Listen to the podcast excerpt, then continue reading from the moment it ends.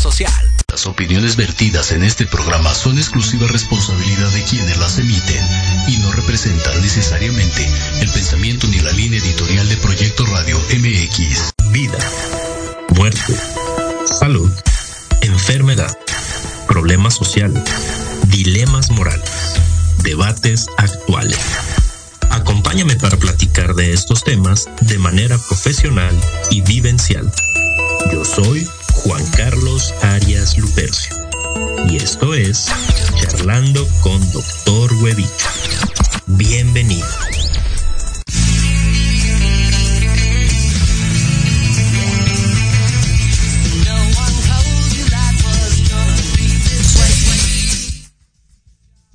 Hola, hola, hola, hola, hola. Muy buenas tardes tengan todos ustedes. Bienvenidos una vez más a este su programa. Y pues nada, ando, ando un poco a las carreras. Este, de hecho, sentía, sentía que casi no iba a estar con ustedes, pero, pero aquí estamos. Corriendo, corriendo, corriendo, pero, espero se encuentren Espero teniendo un excelente día, una estupenda semana. Y eh, pues nada, hay muchos, muchos mensajes que eh, compartir con ustedes, eh, muchos anuncios parroquiales que en su momento les estaré, les estaré platicando, ahí les estaré platicando en el transcurso del programa. Gracias también a todas las personas que nos están siguiendo a través de las redes sociales y eh, sus preguntas, comentarios, dudas y demás. De verdad, muchísimas, muchísimas gracias. Y pues nada, el día de hoy vamos a tener eh, un programa que eh, se había quedado pendiente en ocasión previa, pero pues, vamos a poder desarrollar el día de hoy. Y pues de darle inicio. El día de hoy les, quiero compartir eh, que, eh, bueno, eso lo vamos a dejar al final. Va a haber algo ahí al final, eso lo, voy a dejar más al final, para que sea más, más sorpresivo. El tema del día de hoy, el tema que había quedado pendiente, pero que también nuestro invitado especial nos va a ayudar a desarrollar es justamente eh, IMSS Bienestar. Por ahí ha habido muchas dudas, por ahí ha habido muchas preguntas, este, sobre todo su servidor que es médico y que de repente hay pacientes que sí me han preguntado ciertas cuestiones pues vamos a tratar justamente el día de hoy eh, ir respondiendo justamente a estas dudas y que queden eh, lo menos posible eh, ahí Y pues bueno, antes de iniciar, la pregunta del día de hoy es, ¿qué dudas u opiniones tienes acerca justamente de bienestar? Pues vamos a estar leyendo a través de los chats vivo, ya sea a través de nuestras plataformas digitales eh, por el canal de YouTube o bien a través del live de Facebook en Proyecto Radio MX. Y pues bueno, vamos a empezar de una vez y eh, pues les voy a presentar primero que nada a nuestro invitado, especial. Eh, nuestro invitado especial es, una persona que casualmente conozco ya desde hace bastante, bastante tiempo, pero por cuestiones del destino, pues eh, hace poco nos, nos pudimos reencontrar al menos a través de redes sociales. Imagínense, nada más les estoy hablando que, que lo conocí desde que íbamos en secundaria, entonces ya, ya tiene un bastantito tiempo, no iba a decir un poquito, pero no, tiene bastante. Eh, él es Luis Alfonso Espinosa Reyes. ¿Y quién es él? O que ha hecho nuestro, nuestro el día de hoy. Pues para empezar, eh, nuestro querido Luis es técnico en comercio internacional, parte del Instituto Politécnico Nacional. Él estudió la licenciatura en Derecho por parte del Instituto de Estudios Superiores del Colegio Holandés. y pues dentro de su experiencia laboral se ha desempeñado como coordinador jurídico en AXA Seguros y actualmente se desempeña como servidor público en la Auditoría Superior de la Federación de la Cámara de Diputados. Es importante eh, recalcar que eh, dentro de su formación profesional él cuenta con varios diplomados y certificaciones. Entre ellos está el Diplomado de Juicio de Amparo eh, la Suprema Corte y los Derechos Humanos, estos dos impartidos por la Suprema Corte de Justicia de la Nación. Cuenta también con un diplomado en presupuesto basado en resultados, este impartido por la Universidad Nacional Autónoma de México. Cuenta con un diplomado en educación financiera impartido por la Secretaría de Hacienda y Crédito eh, Público y la Comisión Nacional para la Protección y Defensa de los Usuarios de Servicios Financieros. A su vez tiene diplomados en auditoría y control interno, diplomado en gestión pública y diplomado en procedimientos de responsabilidad administrativa, todos estos eh, impartidos por el Instituto de Capacitación y Desarrollo en Fiscalización Superior de la Auditoría Superior de la Federación, de la Cámara de Diputados, y cuenta con una certificación de competencias en fiscalización superior otorgada por la sesión ordinaria del Comité Técnico de la Auditoría Superior de la Federación de la Cámara de Diputados. Y pues cuenta con más cursos, porque este muchachón de verdad que yo siempre le digo que, es medio imparable, porque todo el tiempo está estudiando, todo el tiempo está capacitándose. Eh, dentro de estos cursos está el de inducción a la igualdad entre mujeres y hombres por parte del Instituto Nacional de las Mujeres, programa de capacitación eh, Sistema Nacional Anticorrupción por parte del Tribunal de Justicia Administrativa de la Ciudad de México.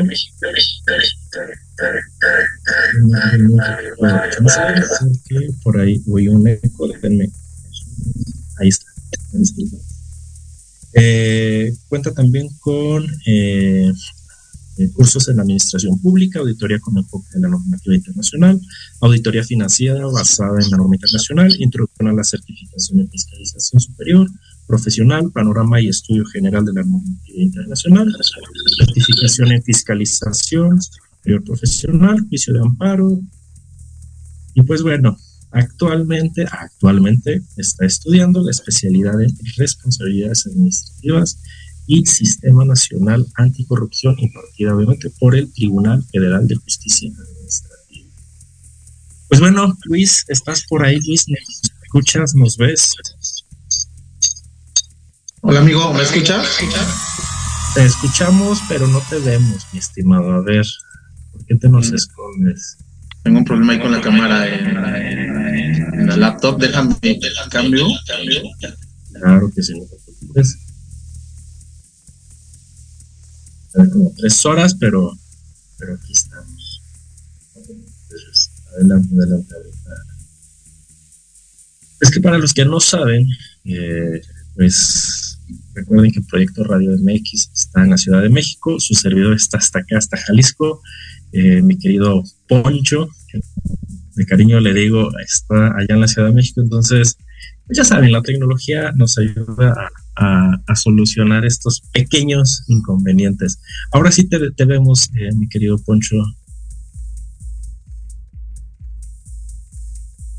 Nada más que ahora no te escuchamos, mi querido Poncho. A ver.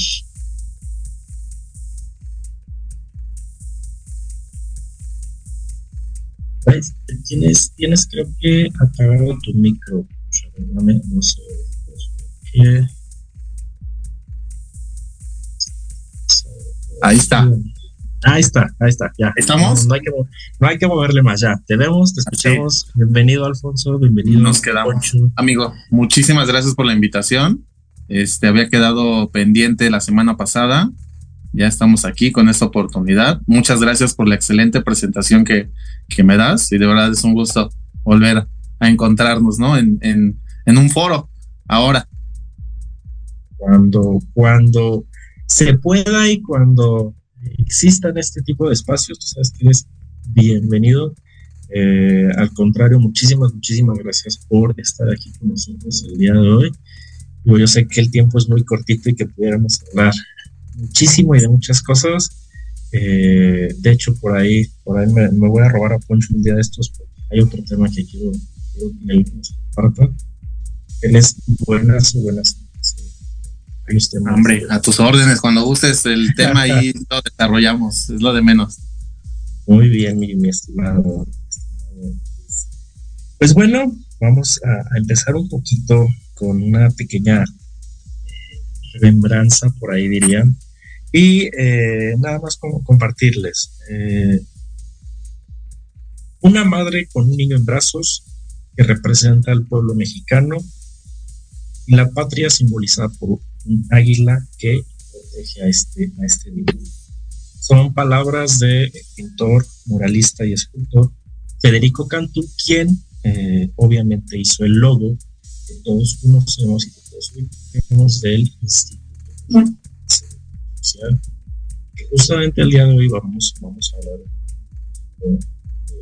de, él. Eh, un poquito de historia, de manera breve, en 1925, eh, gracias al general Álvaro Obregón, pues fue, eh, digamos que el pionero en este sentido para establecer la ley del seguro social.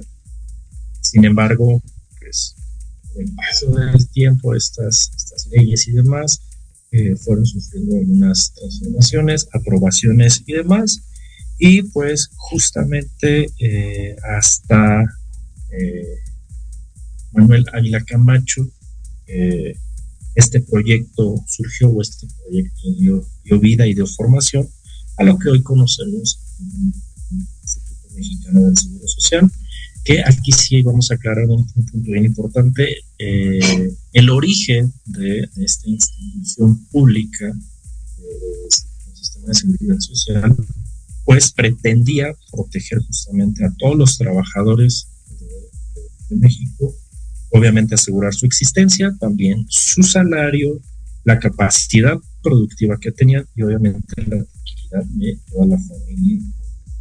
No es hasta el 19 de enero de 1943 cuando formalmente ya el instituto abre sus puertas y empieza a apoyar a la población trabajadora, pero posteriormente eh, sufre algunas, algunos cambios y demás para poder llegar a aquella, aquellos grupos de la población eh, en los cuales nosotros los podríamos eh, agrupar como vulnerables en extrema pobreza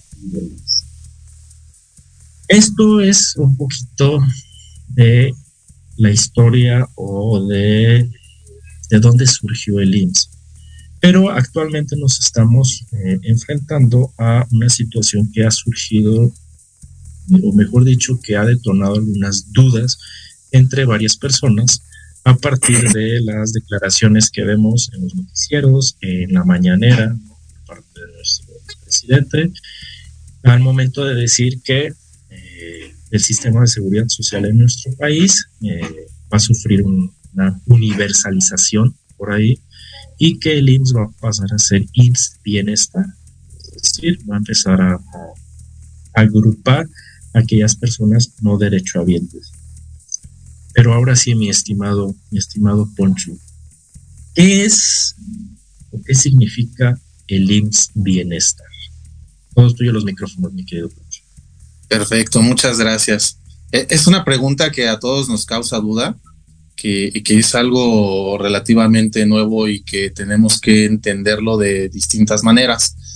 Antes de responder esa pregunta, me gustaría comentar que vaya, el presidente Andrés Manuel López Obrador, en todas sus mañaneras o en la mayoría, ha resaltado que a final de su sexenio tendremos un sistema de salud mejor que el de Dinamarca. No lo sé, ojalá y sí, que, sea un, sistema óptimo de salud, porque el que tenemos actualmente, pues vaya, carece de, de, muchas cosas, ¿no? Entonces, para conseguirlo, él está impulsando y impulsa en toda, toda la República lo que es el IMSS Bienestar. Actualmente el IMSS Bienestar opera en 20 de los 32 estados y está beneficiando a una población de 11.5 millones de personas. Entonces, quisiera iniciar con este preámbulo y ahora sí, ¿qué es el IMSS Bienestar?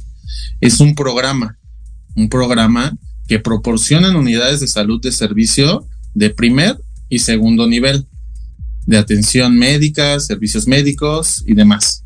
Actualmente el IMSS Bienestar Cuenta con una amplia red de servicios donde se conjunta la atención médica con acciones de promoción a la salud en las propias comunidades.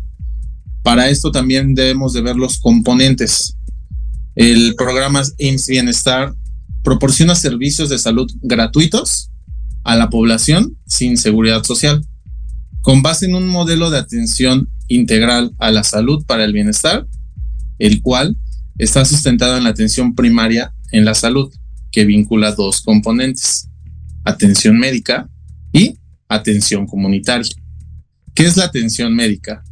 Vaya, esta está enfocada en proporcionar servicios de salud integrales desde el punto de vista tanto físico como mental, eh, centrado en personas conforme a la línea de vida, eh, prevención, promoción, este, para la salud, ¿no?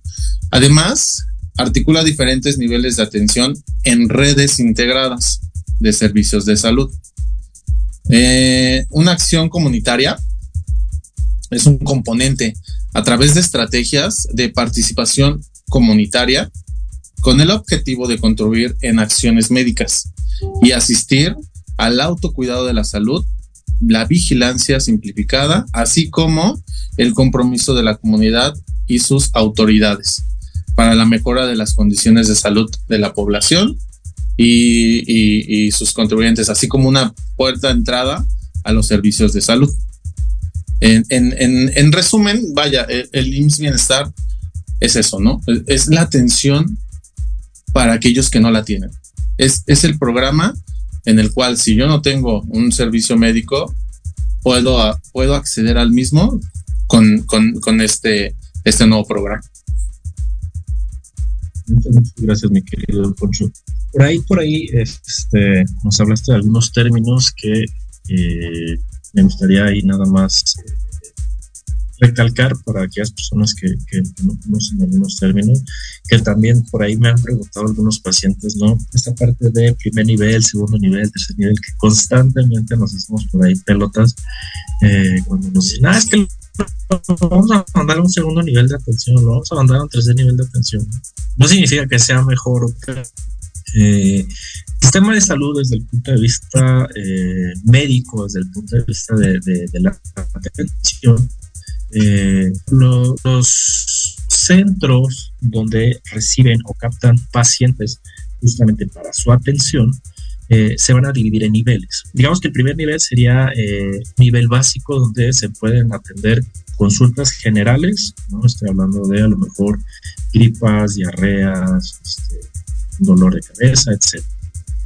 Eh, y que cuentan con servicios básicos para atender urgencias primarias o para poder eh, medio estabilizar un paciente y mandarlo a otro, nivel.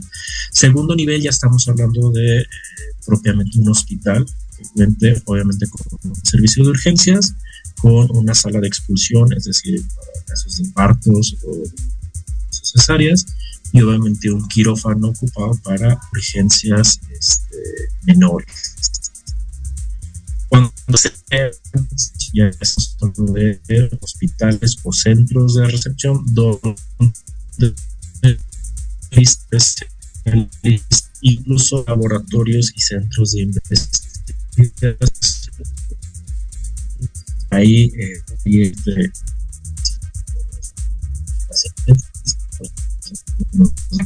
este,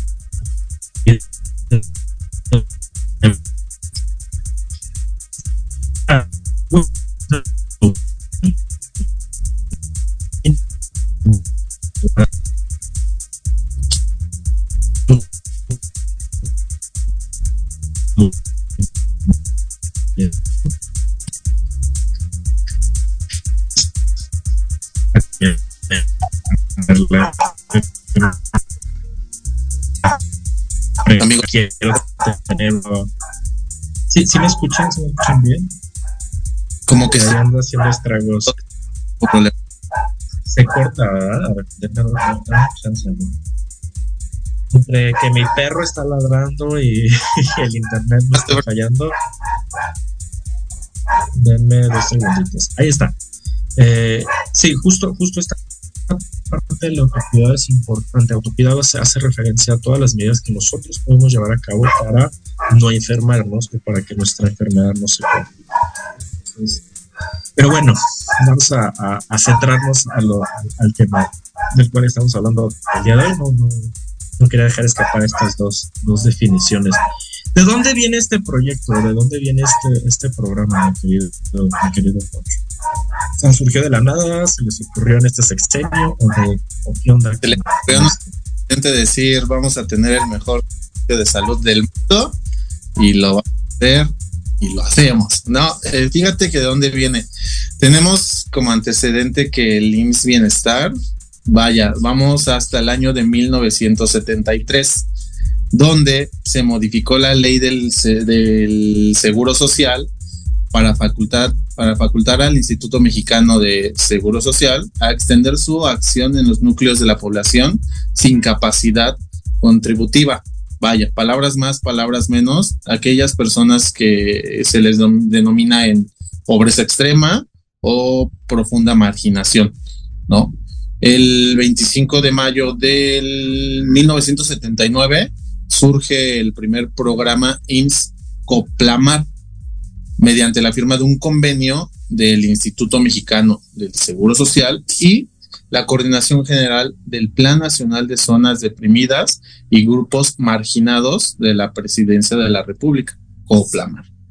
Vaya, entonces este, este es el primer antecedente que tenemos de, un servicio de salud para aquella población que, como bien lo estamos diciendo, no tiene acceso a, esa seguridad social. El IMSS Bienestar, digamos que cumplirá 44 años de trayectoria ininterrumpida, solamente que se fue modificando. Eh, hice una pequeña línea del tiempo que me gustaría pues comentar, ¿no? De forma rápida para que todos tengan una idea de dónde nació este IMSS Bienestar o, cómo llegó a formarse hoy IMSS Bienestar. Eh, empecemos, 1973, la reforma del Seguro Social, que extiende su acción a la población sin capacidad contributiva.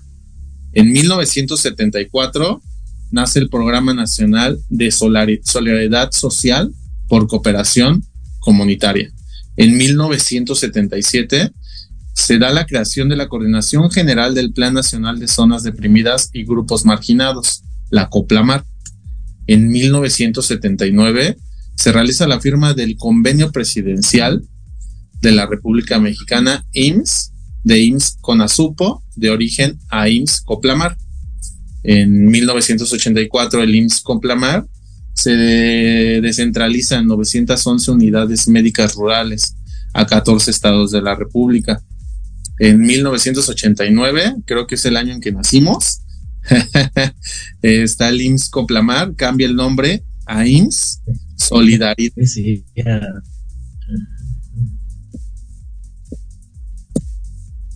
En 1997 se crea el Programa Nacional de Educación, Salud y Alimentación, Progresa, el cual estaba enfocado al bienestar del medio rural.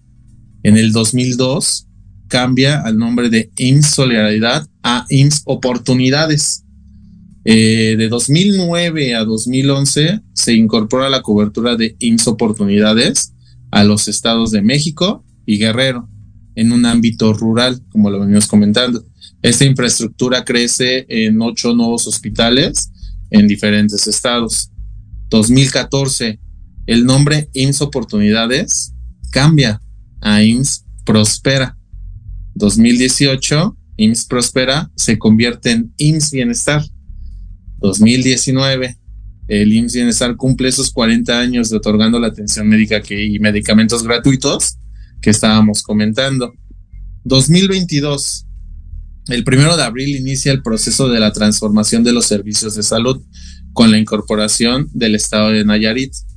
Y ya a 2023, al cierre de, de enero de este año, los estados de Tlaxcala, Colima, Sonora, Sinaloa, Baja California Sur, Guerrero, Veracruz, Campeche, Michoacán, Morelos, ya forman parte de estos servicios de salud con el programa IMSS Bienestar.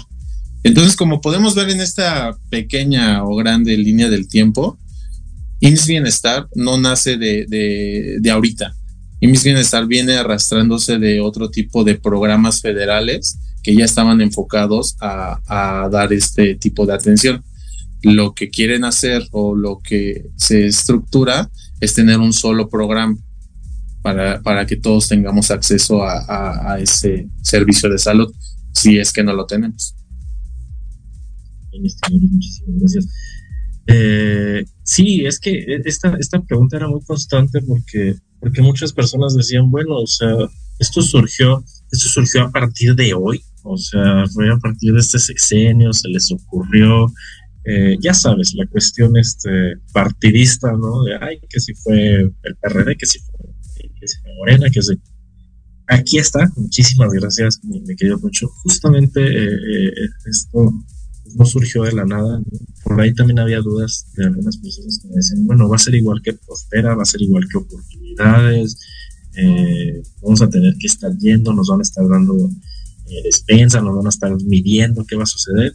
Pues no, ya tú no nos aclaraste muy bien. Justamente es tratar de abarcar lo más que se pueda de la aplicación, es decir, llevar esta cobertura a grupos que comúnmente o normalmente no cuentan con un sistema de seguridad social y que no tienen eh, la capacidad económica justamente para solventar o pagar este, sistema de seguridad, ya sea público y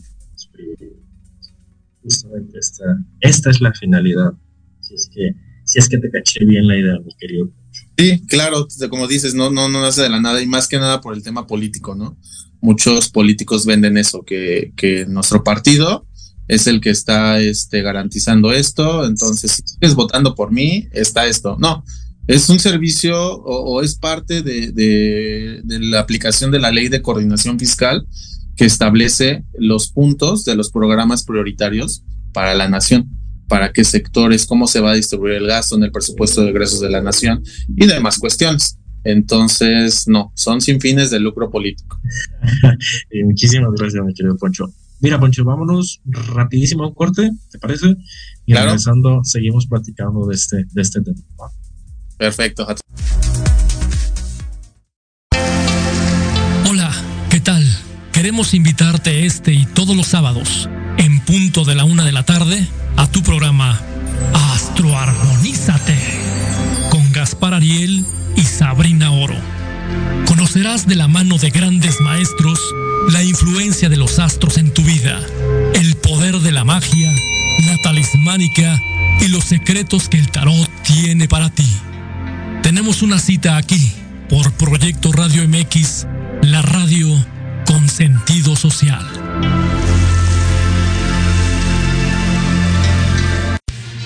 Soy Tania Damián y te invito a escuchar Ángulo 7 Radio, un espacio de noticias y opinión sobre Puebla y México.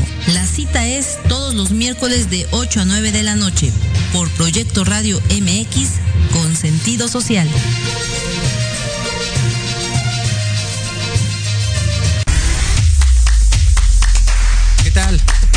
A sintonizar Entre Diálogos, un programa que aborda las noticias nacionales e internacionales más relevantes de la semana, con un comentario y un breve análisis de cada noticia, incluyendo entrevistas. Y dos veces al mes, en el espacio Atrapados en el Rock, nuestro amigo Diego Emilio nos platicará sobre datos y curiosidades del rock a través de las décadas del siglo XX. Así que no se olviden de sintonizarnos todos los sábados de 12 a 1 de la tarde por Proyecto Radio MX, con sentido social. Soy Lucía Rank. Yo soy Gustavo Loarte. Yo soy Arturo Malo. Yo soy Charlie Explora. Yo soy Yoshi Yoshi. Y juntos somos. Ley de Atracción. MX. Un podcast donde abordamos temas como. Viajes. Entretenimiento. Cultura. Música. Cine. Aventuras. Y mucho más. Esperamos todos los sábados en punto de las 2 de la tarde por Proyecto Radio MX. La radio con sentido social.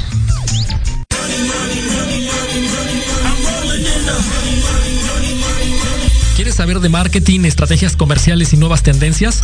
Te espero aquí todos los viernes de 7 a 8 de la noche en Let's Talk Marketing, conducido por Héctor Montes. Hablaremos con expertos y analistas para darte prácticos y efectivos tips para tu negocio. Solo por Proyecto Radio MX, la radio con sentido social.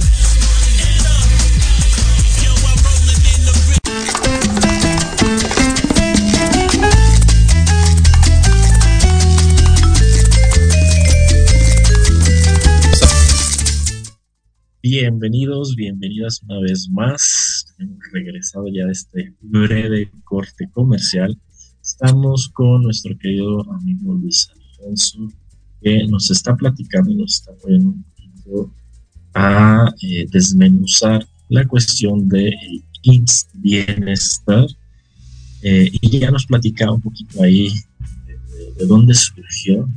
Vamos, antes de irnos a nos estaba platicando esto de la nada, que no es justamente de un partido ni de, alguien en específico, sino que ha sido a través de transformaciones, cambios y ajustes que hemos llegado justamente a este, a este punto, cuya finalidad pues es alcanzar a proteger y a dar cobertura principalmente a población vulnerable o población que no cuenta con un sistema de seguridad.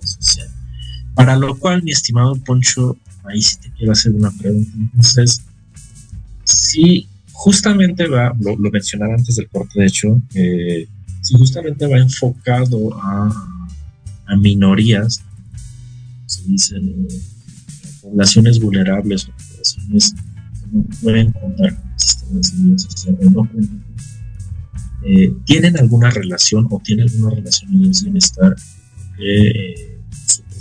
Eh, previamente, como era eh, Prospera o unidades. Y una pregunta más, ¿qué va a suceder? ¿Qué está sucediendo con el INSABI? Ok, amigo. Sí, fíjate que en la línea del tiempo que trazamos, justamente nos encontramos con la denominación Prospera y Oportunidades. Eh, vamos a abordar rápidamente, ¿no? Prospera era un programa de, de la Secretaría de Desarrollo Social el cual a través o tenía dos esquemas, ¿no? Eh, de corresponsabilidad y sin corresponsabilidad. Otorgado, mm, le otorgaban recursos por 7 millones, a 7 millones de familias mexicanas para fortalecer que alimentación, salud y educación. Asimismo, vinculaba a las personas beneficiarias con proyectos productivos, opciones laborales y servicios financieros. Dentro de la historia, el programa de educación salud y alimentación progresa, que también lo vimos en la línea del tiempo. Este inició el 8 de agosto del 97 con una cobertura de 300 mil familias en el ámbito rural. Estamos tocando mucho el tema de, ámbito rural o de población en pobreza extrema, ¿no? O que no tienen acceso. Posteriormente, en el 2002, Progresa atendía ya a 2.4 millones de hogares, de los cuales dos terceras partes eran comunidades indígenas, que este es un punto importante de, la sociedad, ¿no? Que, que a veces se ha dejado muy, muy atrás o no han tenido los apoyos suficientes. A mediados de este 2002, de, de ese mismo 2000, año 2002, el programa se transformaría a oportunidades. Entonces ahí aumentó la cobertura a los 32 estados del país, alcanzando los 4.2 millones de hogares atendidos. Los beneficios para las familias aumentaron, ya que había becas educativas, y ya que al principio era únicamente educación básica, y, qué cambió, que es ahora educación básica y educación media superior, ¿no? En septiembre del 2014 eh, existe un decreto presidencial en el cual este, se le domina oportunidades y se favorece y se transforma o, se, cambia ya el nombre de Prospera, programa de inclusión social, el cual su objetivo, articular y coordinar la oferta institucional de programas y acciones política social, incluyendo aquellas relaciones con el fomento productivo, generación de ingresos, el bienestar económico, inclusión financiera y laboral, educación, alimentación y salud. Todo esto dirigido a la población, como lo venimos diciendo, en situación de pobreza bajo esquema de corresponsabilidad que le permitan a esas familias mejorar sus condiciones de vida y se asegure el disfrute de los derechos sociales y el acceso al desarrollo social con igualdad de oportunidades. Entonces, es una transformación, sí viene de ahí, lo que es hoy IMSS Bienestar, tienen esa correlación, sin embargo, este, con, con, con, esas transformaciones pues van cambiando, ¿no? Me hiciste otra pregunta, el INSABI, ¿desaparecerá por completo? ¿Qué pasará con sus pacientes? Yo creo que son dudas razonables al extinguirse algún programa, algún proyecto, ¿no? Bueno, la Cámara de Diputados aprobó la desaparición del Instituto de Salud para el Bienestar, INSABI, en su estructura como se le conoce ahora, por lo que pasa a formar parte del Bienestar. Entonces, ¿qué quiere decir esto? Que es una transición. ¿Cómo, cómo desaparece el INSABI y, se transforma en IMSS Bienestar? En el diario oficial de la Federación se publicó este decreto el cual ordena la desaparición del INSABI y la absorción de sus funciones para los servicios de salud del Instituto Mexicano del Seguro Social para el Bienestar, IMSS Bienestar. Entonces, como tal, solo te agarro de aquí y nos pasamos acá, ¿no? Este esquema de transformación. Sé que es difícil y muchos tienen esa duda de qué va a pasar conmigo, quién me va a atender. Es la misma atención, solo cambia el nombre, con algunas directrices que hay que atender o que hay que ir a, formalizar, ¿no? Para poder inscribirse a este IMSS Bienestar. Sí, incluso, perdón que interrumpa, eh, Poncho, por ahí este, una de las preguntas que se ha sido así como bien, bien constante eh, para los pacientes no derechohabientes, es decir, que no cuentan con un sistema de seguridad social y que se atienden o atendían justamente a través del INSABI, eh, preguntan, bueno, ¿y vamos a tener que pagar? Es decir, cuando yo llegue a pedir o a solicitar eh, servicio a IMSS Bienestar, ¿voy a tener que pagar o va a ser totalmente gratuito o qué sí voy a pagar? ¿Qué va a suceder? El, fin del programa es, es, eso, ¿no? O sea, que tengan acceso a esos servicios de salud y medicamentos de forma gratuita. O sea, no debería de, de existir como algún cobro por, por, por, los mismos, ¿no? Desde que llegas y no eres derechohabiente y bueno, tu cuota es de 500. Se supone que Bienestar tendría que absorber todo esto, ya que le inyectan recursos que estaban destinados para, pa, para eso, ¿no? Simplemente cambia como de nombre. Entonces no tendrían por qué estar pagando algo adicional a lo que se les ofrece. Exacto, no. Y ahora va la otra, ¿no? Desde el otro lado, ahora desde el lado de los derechohabientes, es decir, de las personas que ya cuentan ¿no? con el seguro social, una de las dudas que ellos tienen es justamente decir, bueno, eh, si yo estoy pagando, si yo estoy haciendo una fundación, este, ya sea voluntaria o parte de mi patrón, los que están haciendo esto, vamos a tener que pagar más, es decir, este, para que puedan darle cobertura a estas personas que no tienen o no tenían needs, o se nos va a cobrar lo mismo, ¿qué va a suceder ahí con esas cuotas, con esos pagos? Ok, fíjate que estuve investigando directamente con personal de, de LIMS, porque esto sí ya resalta más que una pregunta que buscar en la ley o en la norma, sino a un tipo de procedimiento yo les cuestionaba lo mismo. Entonces, vas a dar atención gratuita a quien no tiene, pero los que sí estamos adscritos, vamos a pagar más para poder, para que ellos puedan tener ese acceso. La respuesta fue atacante, no, ya que eh, hay recursos de la federación con los cuales se, sostiene esta parte de, de, aquellas personas que no tienen acceso, por lo cual tu derecho habiente tendrías que pagar lo mismo que vienes pagando y no tendría por qué existir alguna modificación para que aquel maldoso diga es que yo tengo que pagar más para que él tenga. No, son, no. son cursos que vienen directo de la federación, que son de contribuciones y demás impuestos, como se conforma, para la atención de ciertos sectores. Aquí hablamos de salud solamente, pero hay, hay muchos fondos o programas de los cuales atienden diversos sectores de la población y no por eso estamos pagando un poquito más de impuestos además. Entonces, la respuesta sería no, no tendrías por qué pagar más de lo que no tendría que. Excelente, Poncho. Mira, aquí nos están llegando ahorita unos más eh, comentarios rapidísimos aquí en vivo. Eh, Ernesto Cuevas nos pone, ¿ustedes creen que realmente se pueda cumplir esa promesa de tener un servicio de salud como Dinamarca antes de que acabe el sexenio? Saludos de San Luis. Yo creo que esa pregunta sí es como ¿Qué opinas tú, mi querido Poncho, y qué opino yo? A ver, te dejo a ti primero y ahorita yo te yo voy a dar mi opinión. Muchas gracias. Yo soy muy realista. Eh, a lo largo de la historia de, de, México hemos tenido sin fin de programas, sin fin de proyectos, sin fin de, de cuestiones y miles de políticos que, que, nos prometen y nos dicen muchas cosas. Tenemos dos problemas aquí. Uno, la corrupción tenemos mucha corrupción en el sector político, en el sector público, en el sector salud, en infinidad de sectores. Entonces, en el momento que nosotros logremos erradicar, controlar y prevenir este tipo de corrupción, créeme que vamos a lograr cualquier tipo de programa que, que nosotros nos propongamos o que se propongan en el país.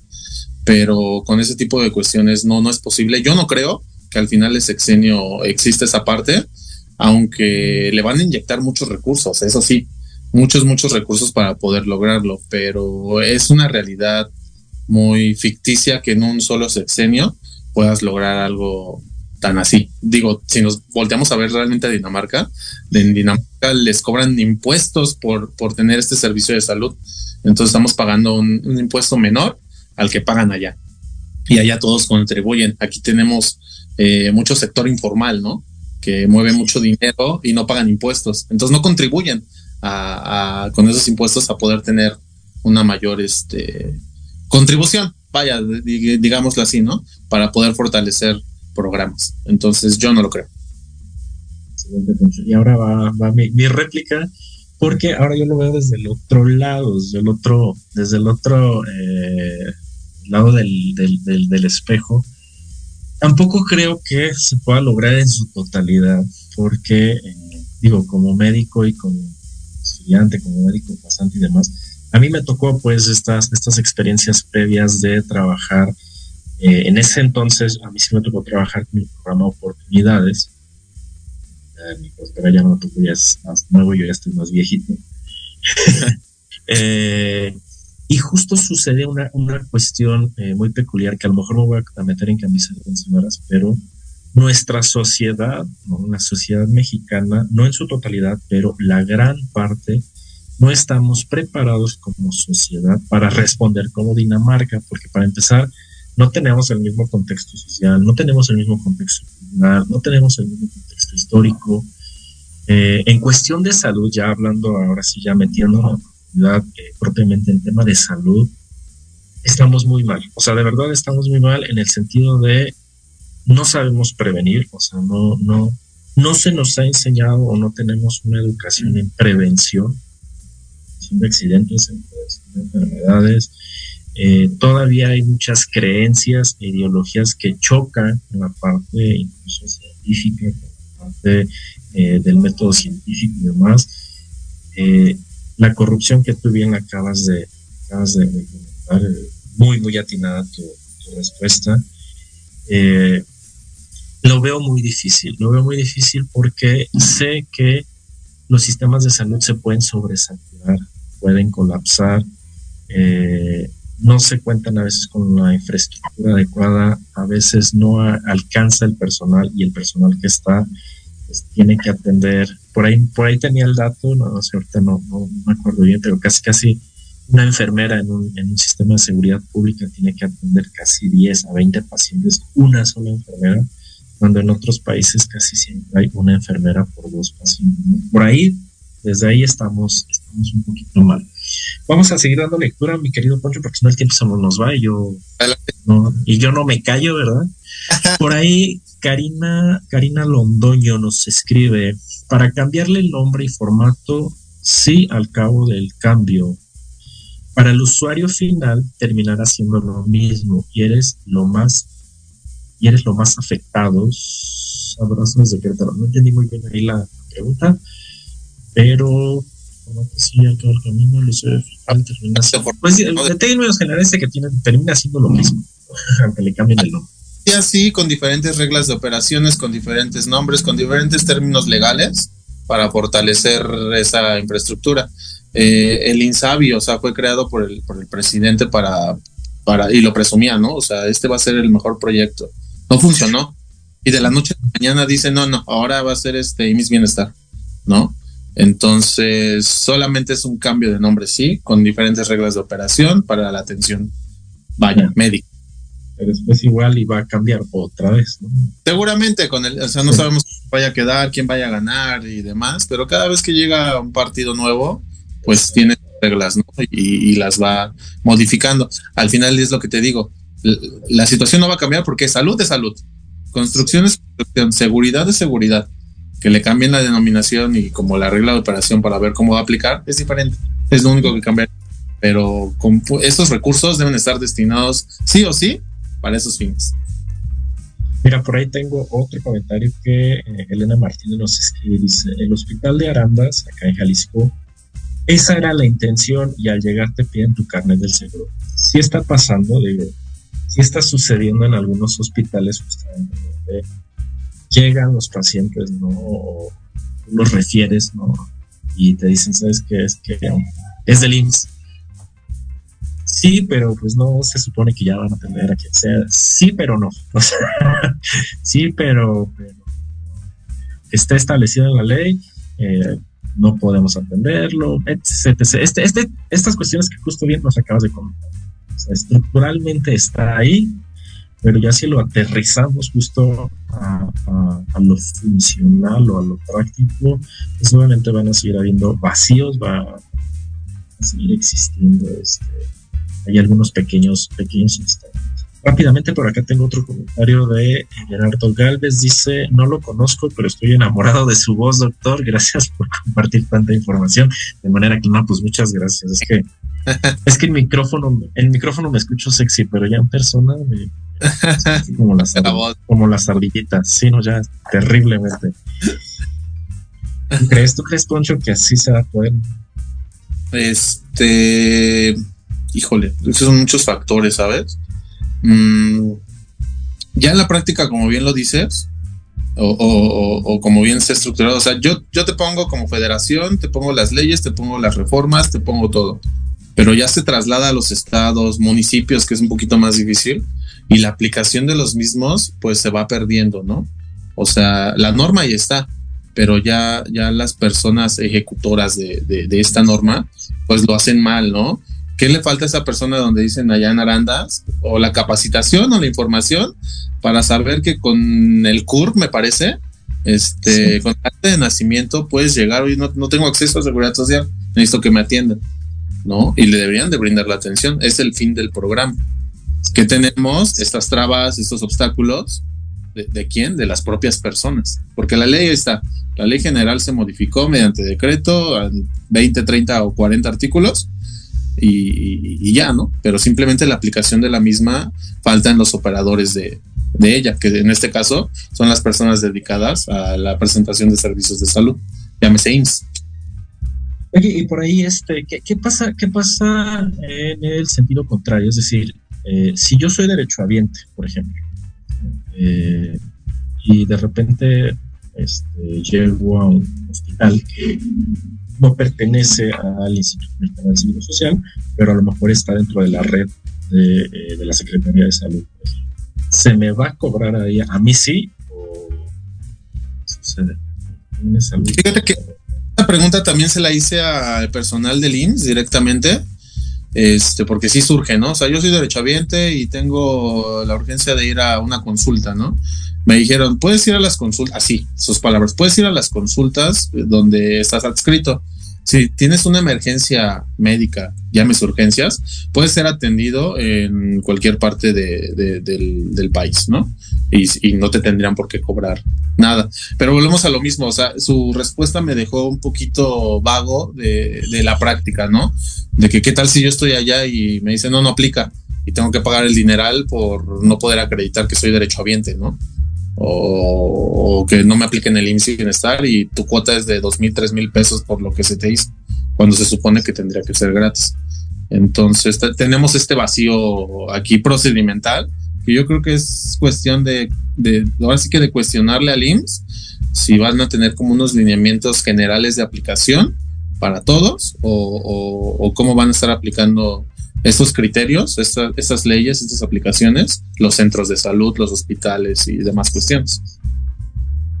Exacto, también vuelvo, yo, yo soy bien enfático en ese sentido. La educación para la salud y la educación eh, prevención es básica para la, para la población, perdón. es algo que sí se nos olvida. O sea, como sociedad estamos muy acostumbrados a que papá gobierno nos solucione, nos arregle, ¿no? Y que ya yo nomás tenga que llegar y, me atiendan y ya. Sí, pero ¿qué estás haciendo tú? Es decir, ¿te estás cuidando? ¿Te estás alimentando bien? ¿Estás llevando tus controles? ¿Si estás yendo a tu centro de salud, a tu unidad de medicina para visitas? Eh, y algo bien importante, que te digo, me voy a meter en camisa de once varas, pero no, este, a mí me tocó mucho ver en los sistemas, en los sistemas, en los servicios de urgencias, y esto es bien común, cualquier eh, médico que nos esté viendo, este, enfermera, enfermero y demás, me, me va a dar la razón. En los servicios de urgencias, que se supone están abiertos para urgencias, para emergencias, es decir, para situaciones críticas o situaciones que pongan en peligro tu vida, están sobresaturados de personas están llevando padecimientos que se podían ver desde el primer nivel de depresión. Pues tú llegas a una sala de espera, eh, no sé, este, un infarto, estás infartando, pero todavía no te toca tu turno porque delante de ti hay tres pacientes que se machucaron el dedo, ¿no? Y uno que tiene gripa y otro que tiene diarrea desde hace cinco días, ¿no? Pero como se fue de vacaciones apenas. Entonces, ¿qué sucede con los sistemas de salud? Volvemos a lo mismo. Se retrasa la atención, se colapsan los sistemas, se sobresaturan y entonces no alcanzan a cubrir lo que realmente debe cubrir o lo que deberían. Ahí sería tema de otro, de otro momento. Sí, claro, lineamientos y demás cuestiones, porque si tú me niegas la atención médica ya estando ahí, pues me voy a enojar, ¿no? O sea, porque yo vengo por una urgencia, pero no hay un catálogo que te diga estas son las urgencias que hay, ¿no? Exactamente. ¿Puedo ir o no? Ah, no, me voy a mi clínica porque no es urgencia médica, no está catalogada como tal. Yo creo que ahí habría otras cosas que ver. Bueno, luego te voy a platicar una muy buena que, que una vez una paciente en urgencia. qué bárbaro, qué bárbaro. Es que creo que me va a dar gripa. dije, señora, son las 3 de la mañana y hay un paciente en choque. Pero bueno, este tipo de cosas también pasan. O sea, hay que ver las dos partes de la balanza. ¿no? no todo es culpa, no, no todo es culpa de la población. Más bien, responsabilizarnos de lo que nos toca y de lo que se supone eh, está ahí. Poncho, ya casi nos vamos un, algún comentario, conclusiones que nos quieras dar, Poncho, adelante.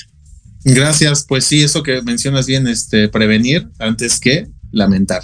Entonces, cuídense todos, lleven una vida sana, porque vaya, caer en urgencias son una urgencia real y tener que pasar por esto antes de que te puedan atender o de lo que nos dicen los políticos debe ser bien difícil. Entonces, hay que informarnos, hay que estar a la línea y con todo, ¿no?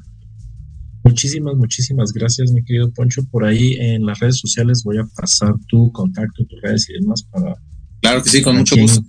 Para quien guste ponerse en contacto contigo, alguna asesoría o demás, pues. Estamos un excelente ser humano y un excelente abogado. Muchísimas gracias, Poncho. Y pues bueno, a todas las personas que nos están viendo, nos escucharon el día de hoy, gracias de verdad. Por ahí quedaron algunas preguntas. Yo les daré respuesta. Y antes de irnos así rapidísimo, rapidísimo, les tengo una mala y muy triste noticia, así, muy, triste, pero no tan triste. Probablemente me, eh, me, me, vaya, me ausente un poco de Proyecto Radio por cuestiones de tiempo y por cuestiones de trabajo, pero muy probablemente nos vamos a seguir viendo a través de podcast. Este, por ahí tengo que estar mediando tiempos y demás, pero quiero que este espacio que que está ya, ya abierto y que probablemente por ahí vamos a hacer algunas modificaciones, eh, tengamos oportunidad de seguirnos viendo y de seguir trayendo personas, eh, querido Poncho, que eh, nos puedan aportar muchísimo en diferentes áreas, en el área médica, en el área de salud mental, en el área financiera, etcétera. Hay muchas cosas de las que se tienen que hablar, hay cosas que se tienen que mencionar con su nombre y apellido, y para eso estamos, para informar, divertirnos, pero de manera eh, consciente y objetiva. Muchísimas gracias, Poncho. Muchísimas gracias a todas las personas que nos están viendo. Un abrazo fuerte. Excelente miércoles. Cuídense mucho y nos estamos viendo. Por hoy terminamos, pero la vida sigue. Así que nos escuchamos la próxima semana. Contáctame a través de la página doctorhuedicho.com, donde encontrarán mis redes sociales. Gracias totales. The dancing begins.